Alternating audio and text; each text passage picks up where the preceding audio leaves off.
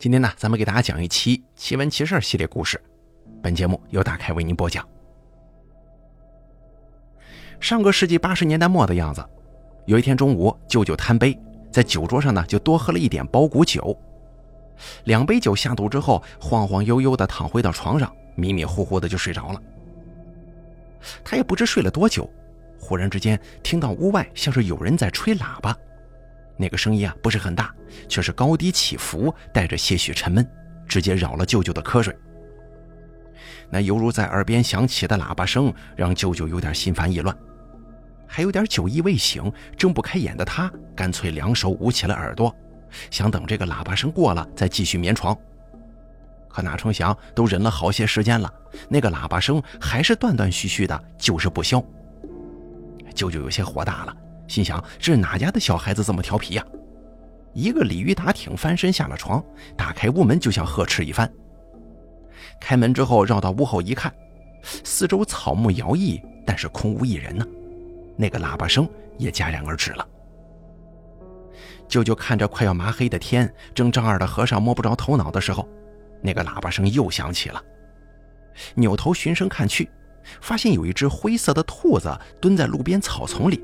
正咧着嘴不停地叫唤呢，声音果然如同传言一般难听。舅舅看到这个兔子的时候啊，内心当中是有些许惊讶的。这村子里头也没人养兔子，怎么会有这玩意儿跑过来呀？要说这山中的野兔倒是挺多的，可是这种贼精的家伙怎么会跑上山顶来呀？有点昏沉的舅舅也不管是谁的了，这到了自家地里头，那就是天王老子来了也抢不走。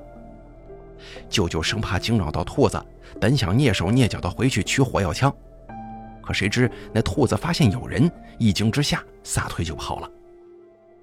而他这一跑呢，却显得有些滑稽，也不知道什么原因，这兔子后腿断了一只，悬在空中，另外一只呢，好像也不太利索，三条腿跑起来，后腿还一颠一颠的，就剩前腿那速度比人快不了多少。舅舅这下子笑得合不拢嘴呀。心想：这兔子就这副受伤模样，何必用枪来小题大做呢？料定这晚上的红烧兔子肉有了着落，随手抄起一根竹竿就追了上去。舅舅原以为几下就能追上的，可谁知那两条腿的兔子速度也不慢，一人一兔相隔着五六米，舅舅连吃奶的劲儿都使出来了，却怎么也不能靠跑来拉近距离。这追又追不上，手上的竹竿打又打不到。舅舅气的是七窍生烟，哇哇大叫，只恨没火药枪在手啊，不然这一枪崩过去，一把铁砂开花，哪还有这种憋屈啊？心中有气直冲脑门，舅舅有些没了理智。他不信这兔子瘸着腿也能这么一直跑下去。他常年干活打猎，耐力自认为不错，非得耗死那只兔子。果不其然，过了一会儿，兔子的奔跑速度开始变慢了。还扭头往山下看了看，隐隐有一种往山下冲去的势头。舅舅一看，急了眼。这山上都是庄稼地，地势平坦无所谓呀。可是，一旦下了山，从半山腰开始，下面就是杂草丛生，草木参天。兔子要是躲进去，再找个石头洞往里一钻，天王老子来了也拿他没办法。舅舅虽然迷糊了，可也想到了抄近路。于是呢，就往左边迂回着，踩着水田，要把兔子往山上赶。可也就跨过那几块梯田之后啊，整个人忽然就一个机灵，瞬间就觉得吧，迷糊的脑袋清醒了，再也没有了刚才那种浑浑噩噩的感觉。再看看四周的景象，舅舅吓了一大跳，映入眼帘的哪里还是梯田的模样啊？他一身都是黑色的泥和水，正赤脚站在一块荒地里头。杂草当中的乱石，硌得脚底下全是血，手里还死死地抓着一根包谷杆。而荒地对面就是一座菩萨小庙，菩萨的石像巍峨不动地屹立在那儿，格外显眼瞩目。再看上面的庄稼地，哪里还有兔子呀？分明是一只毛色正亮的黄鼠狼。这黄鼠狼四肢完好无缺，迈着小步伐，一边走还一边时不时地回头看他呢。那黄皮子一看舅舅不跑了，立即有些诧异的也停了下来，抬起前腿就好像人一样直立着，昂头看了看观音菩萨像，瞬间就好像是明白了一些什么，扭头就往山下跑。隔着不过几米远的距离，舅舅直接被这诡异的一幕给吓得魂飞魄散，全身毛骨悚然，当场不知所措，愣着一动不动了。这个时候，舅舅哪能不明白这是遇到成了精的黄鼠狼在迷惑他呀，诱惑他往山下走。这山势如此崎岖陡峭，只要下了山，又被迷了眼睛，看不见路，最后无论怎么走，指定都会被摔得粉身碎骨，尸骨无存。只是让那黄鼠狼没想到的是，这山上的菩萨石像竟然显灵救了他。舅舅看着这菩萨石像，一直以来呢，本以为只是摆设，却想不到还真有镇妖驱邪之用啊！带着惊恐跟后怕，他赶紧给菩萨石像磕了几个响头，不停的感谢菩萨保佑。又过了很久，在胆战心惊之下，天差不多快黑了。在回去的路上，舅舅细细想来。也隐约猜到了为什么会有黄皮子来迷惑他。他虽然听了很多有关黄皮子作祟的故事，可家里几代人都是猎人，身上杀气很重，不怎么怕那些神神鬼鬼的灵性一说。再加上黄皮子的皮毛可以拿来保暖，冬天穿戴着很暖和。在那吃穿都是问题的年代，自然是见了黄鼠狼就穷追猛打呀。舅舅杀的黄鼠狼不少。尤其是那两年，少说也得有个几十上百只了。想必就是因为杀的太多，惹恼了那个成精的家伙，这才有了找他算账、要害他性命的事儿。舅舅理清了头绪，心情反而平静下来了。他一身坦荡，无愧于天地，也不觉得他作为猎人猎杀动物就是有错的。只是从那以后，他的确再也没打过黄鼠狼了。后来，时间转眼到了两千年。表哥开始筹备相亲结婚了，舅舅忽然金盆洗手，问他为什么的时候，他说黄皮子这东西啊成精了，报复心强，以前他不怕，现在怕祸及子孙呢。人们听了之后就开始嘲笑舅舅，都过了十多年的事儿了，他怎么这才想起来担心呢？舅舅告诉我这个故事的时候，我才十一二岁。我当时朦朦胧胧的听完之后，脑子里不由自主的勾勒出了一幅画面：一只黄鼠狼如同人一般站着，双眼冷漠的凝望着自己。当时心中害怕极了。舅舅看到我胆怯的样子，笑着就提了一些香烛、纸钱和花生，带我去了山腰，让我拜一拜那个菩萨，保佑我一生都平平安安、健健康康的。那是我第一次近距离的看到那个菩萨石像。也不知道这是哪位造诣深厚的石匠雕刻出来的，在历经百年的风吹雨势之后，仍旧栩栩如生。我虽然还是朦胧的年纪啊，但依稀记得那菩萨石像端庄肃穆，眺望远方的目光好似悲天悯人。它分明是块石头，却好似因为巧夺天工有了形和韵，所以产生了莫名的神圣，让人看上一眼就心生膜拜。在舅舅摆好贡品之后，我有模有样的学着他磕了好几个响头。也不知道是不是错觉呀，从那刻开始，吴邪的心灵好像是多了一份寄托。再给大家讲下一个故事啊。去年六月份，集市上忽然接连发生两起命案，这让一直平静如水的村子揭起了轩然大波。集市离我老家也就几分钟的路程，说是集市啊，但是却很寒酸。不过就是一条一公里左右的大路，两边并排而立的店铺还有很多是预制板结构房，极具年代性。这个集尾啊，有一家摩托车店，老板雷兵是广安人，零几年来的宜宾，最后啊在村里做了上门女婿，继承老丈人的衣钵，卖起了猪饲料。后来乡村经济振兴，农村村路到美家，他嗅到商机以后，果断改行，做起了卖两轮车的营生。同时呢，也搞洗车业务，逢年过节那生意可是相当火爆的。雷兵头脑灵活，就是脾气有些蛮横。他早些年间混过社会，如今顶着一个锃亮的光头，夏天穿个背心，一眼还能看到他那胳膊上的一头猛虎纹身。去年六月份，天气已经格外炎热了。那天中午，一辆电瓶车从雷兵的店铺门口经过，车轮一个打滑，扑通一声就摔倒了。一个二十多岁的年轻人当时就摔了个狗吃屎，脸着地呀！起来之后就只能看见他两个眼珠子在转悠了。雷兵跟他的小舅子刚好看到这一幕，雷兵也不顾及人家的脸面呐，忍不住的就哈哈大笑起来。那个年轻人身材瘦高，抹了一把脸上的淤泥，再看雷兵还嘲笑他呢，当即有些气急败坏的骂了一句，扶起电瓶车准备走，却听到笑声更大了，那嘲笑意味十足。那年轻人就扭头问雷兵：“你笑什么呀？”雷兵一开始也不回答，就坐在那儿咧着嘴笑个不停。身边的小舅子戳了他几下，也没能止住他的笑声。年轻人又是一声质问：“我问你笑什么呢？”雷兵的笑容瞬间消失了，顺口一句脏话就骂了出来。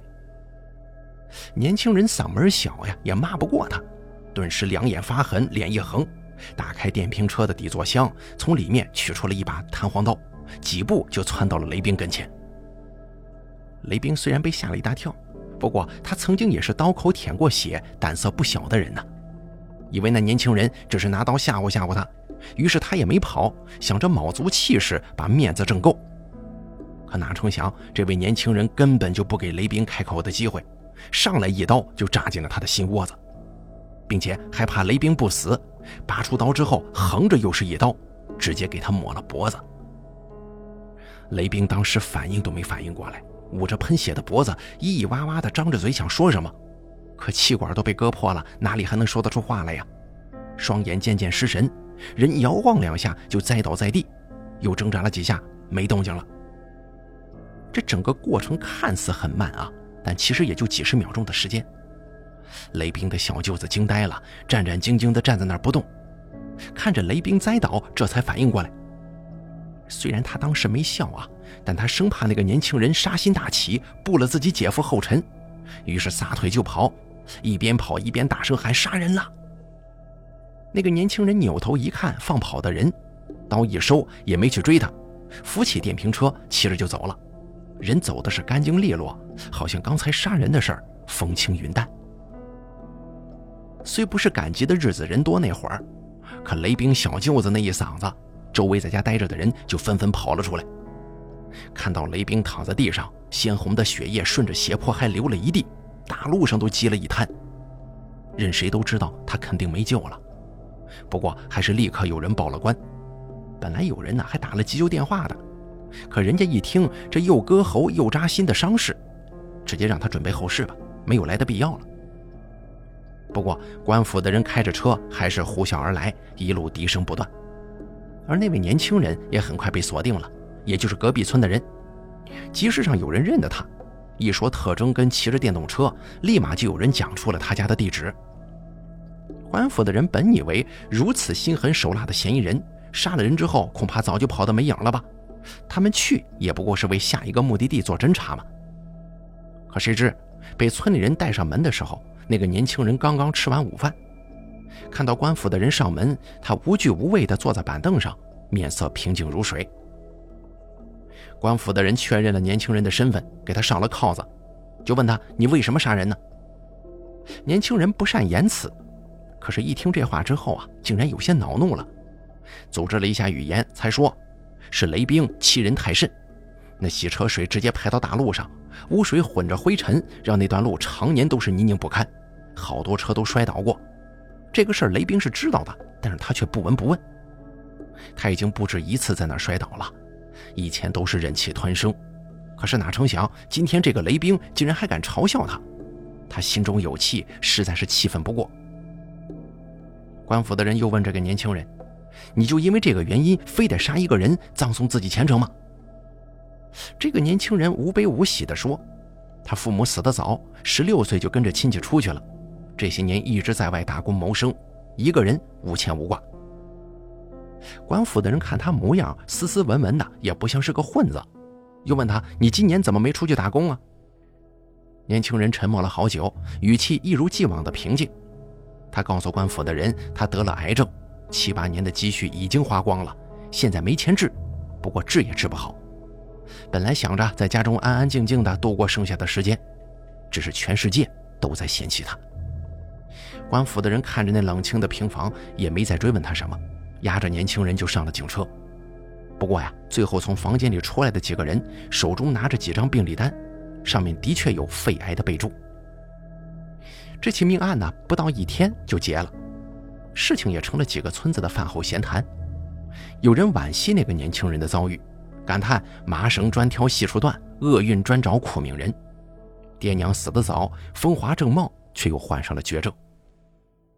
而还有人觉得雷兵罪有应得，平常他作威作福惯了，这不遇到一个时日无多的人，这是横的也怕不要命的。雷兵的小舅子却跑出来说，很后悔没听那刘不准的话，不然他姐夫也不会丢命。怎么回事啊？随着雷兵的小舅子一五一十的说起来，大家才又知道了一个稀奇的事儿。刘不准这个人呢，是个算命先生。啊，集市上很多人也认识他。他以前是个教书先生，大家都习惯叫他刘老师。退休之后呢，他自学周易八卦，也做起了算命的行当。可自从这个刘老师在集市算命起呀，竟然从没有算准一卦过，所说的话不论好坏，从没有应验。于是村里人呢，就给他起了个外号，叫刘不准，还常常因此奚落他一番。刘不准这个人脸皮也厚，他并不在乎大家对他的嘲笑。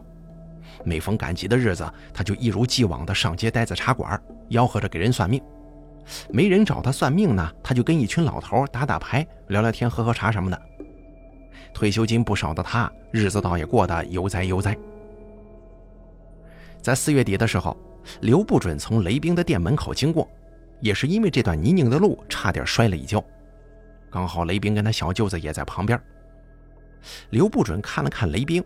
又伸出手指掐了几下，语重心长地说：“他印堂发黑，六月份会有血光之灾，并且此地又是吉凶之地，得赶紧外出找一个地方避一避呀。”雷兵也知道这个刘不准呢是算不准的，从来没有算准过的他，怎么还跑来这儿忽悠上了？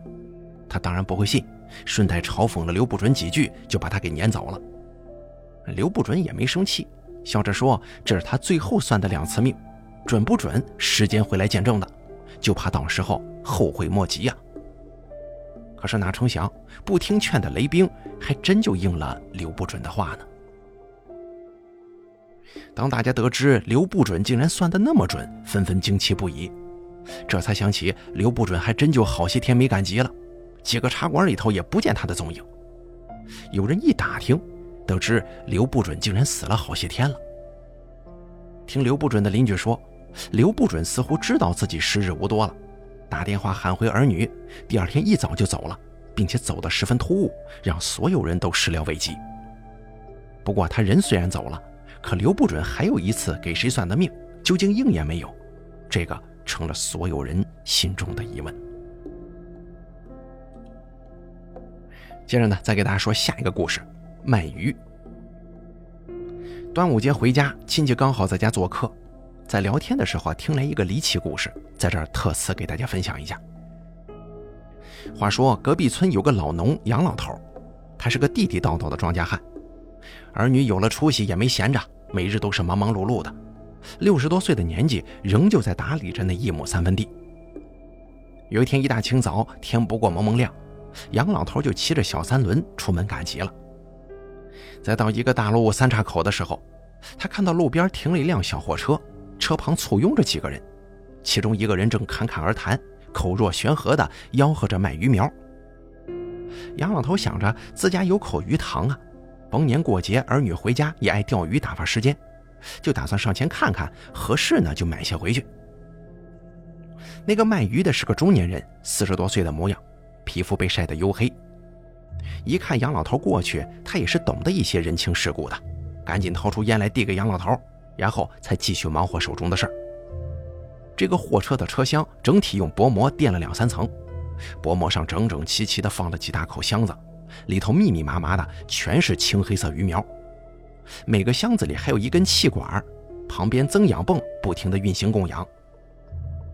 杨老头凑过去，伸手在几个大箱子里头捞了两把，发现卖的都是草鱼和白鲢鱼，个头说起来也是不小，差不多都是十公分左右的。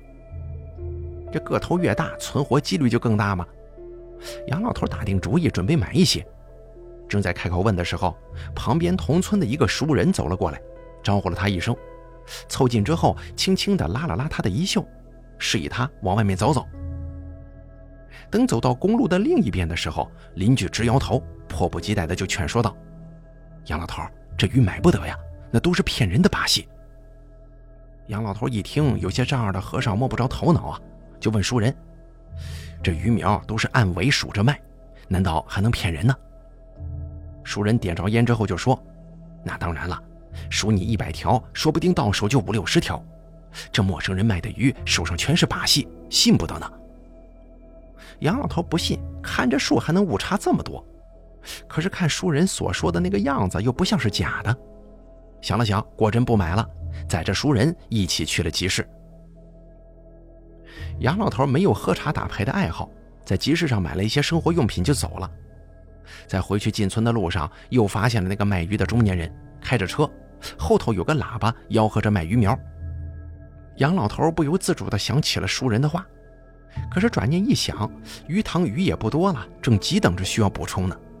更何况这都什么年代了，哪来这么多骗子呀？于是杨老头就招呼这个卖鱼的中年人，开口就要买两百多尾鱼苗。本来杨老头啊只想买两百尾，想着屋顶水池还能再放一些，干脆多买点得了。两百尾放池塘，再来个三十尾放在楼顶，那最合适不过了。这个中年人听说杨老头就住在村里，离得也不远，而且马路还能通到家门口，直接大腿一拍，豪迈地说：“包送到家，省得再一番麻烦了。”不用自己扛回家，杨老头自然高兴不已呀，喜笑颜开的带着这个中年人就往家里赶。杨老头家的池塘就在门口，面积也还凑合，平常也就养点草鱼、鲤鱼之类的鱼。这也是现在的年轻人都不爱吃草鱼了，嫌弃肉质粗糙，他这才想着买点白鲢鱼的。到了池塘边，中年人从车上拿出一个水桶，舀了小半桶水，又拿出竹条编制的大漏勺。就开始从车上一勺又一勺的把鱼苗舀进桶里，每勺也不过就三四条啊，摊在这个竹勺上，清晰明了，十分容易辨识。杨老头担心漏数，仍旧目不转睛地盯着竹勺，心中默默地记着他到底咬了多少尾，从头到尾眼皮都没眨一下。而那个中年人自然也知道杨老头在数着鱼苗啊，每次故意动作缓慢，好让杨老头看个明白。当舀满一桶之后，中年人还跟杨老头确认数量，五五之后，这才把鱼苗倒进池塘里的。当时啊，杨老头就觉得这中年人干事真踏实，也诚信，是个难得的好商贩，生意做得坦坦荡荡吗？杨老头家是两层的楼房，为了夏天二楼房间凉快，他在楼上也就全都蓄了水。卖鱼的中年人都不用杨老头说，当着杨老头的面数了三十多尾鱼苗。多的几条啊，还算是赠送的，又勤快的给拎上了楼，放进了水里，把事情办得漂漂亮亮。杨老头心满意足的把钱给了中年人，足足花了八百多。不过这钱呢，杨老头花的舒坦。第二天的时候啊，杨老头上楼给这个草鱼投草，可是放眼一看，他忽然觉得有些不对劲儿啊，水池里的鱼竟然寥寥无几。杨老头又绕着楼顶走了一圈，特意数了数，发现连以前带的那些草鱼啊，里面竟然只有十尾左右。确切的说，那个白鲢鱼连十尾都没有。这楼顶水位也不浅，从来没有出现过鸟类过来捉鱼的事儿。何况这还是一下子少了二十多尾呀，这根本就不可能发生嘛！杨老头怎么也想不明白，这鱼苗到底去哪儿了？怎么会无缘无故的消失呢？杨老头也的确思索过，是那个中年人骗了他。可是每一尾鱼苗都是他盯着数的，看得明明白白，这数目怎么可能做得了假呢？他年纪也没到老眼昏花的时候啊。杨老头相信自己，也相信那个卖鱼苗的中年人，任由谁说他被人骗了，他都得脸红脖子粗的跟人家争论一番。直到当年的腊月，杨老头的儿女都回家过年了，他想着从池塘里打点鱼过年呢。顺便趁着有人帮忙，把鱼塘清出来消消毒。可是当抽干池塘的水之后，杨老头惊呆了，里面不是鲫鱼就是草鱼，他买的白鲢也不过就零星的几条，因为尺寸较小，看着几乎都可以忽略了。最后清完塘再清点鱼，白鲢鱼苗只有四十一尾，与两百尾之数相差甚远，算下来这可足足少了一百七十多尾呢。杨老头这个时候才幡然醒悟，相信是那个卖鱼的中年人骗了他，不禁气的是捶胸顿足，懊恼不已。他骂那个中年人奸诈，也恨自己不听熟人劝告。众人怕杨老头的身体气出个好歹来，赶紧好言好语一番安慰。到了年底，杨老头整天想着被骗的事儿，以至于连这个年都没过好。可直到现在呀，杨老头仍旧想不明白一个事儿：他分明是盯着数的鱼苗，怎么倒进水里就少了呢？少也就少吧，哪能少这么多呢？好了，最后这个卖鱼的故事咱们也讲完了。大家可以在评论区说一说，你怎么看待这个鱼莫名消失的事儿呢？咱们本期这个奇闻奇事系列故事呢，就给大家讲到这儿了。感谢您的收听，咱们下期故事不见不散。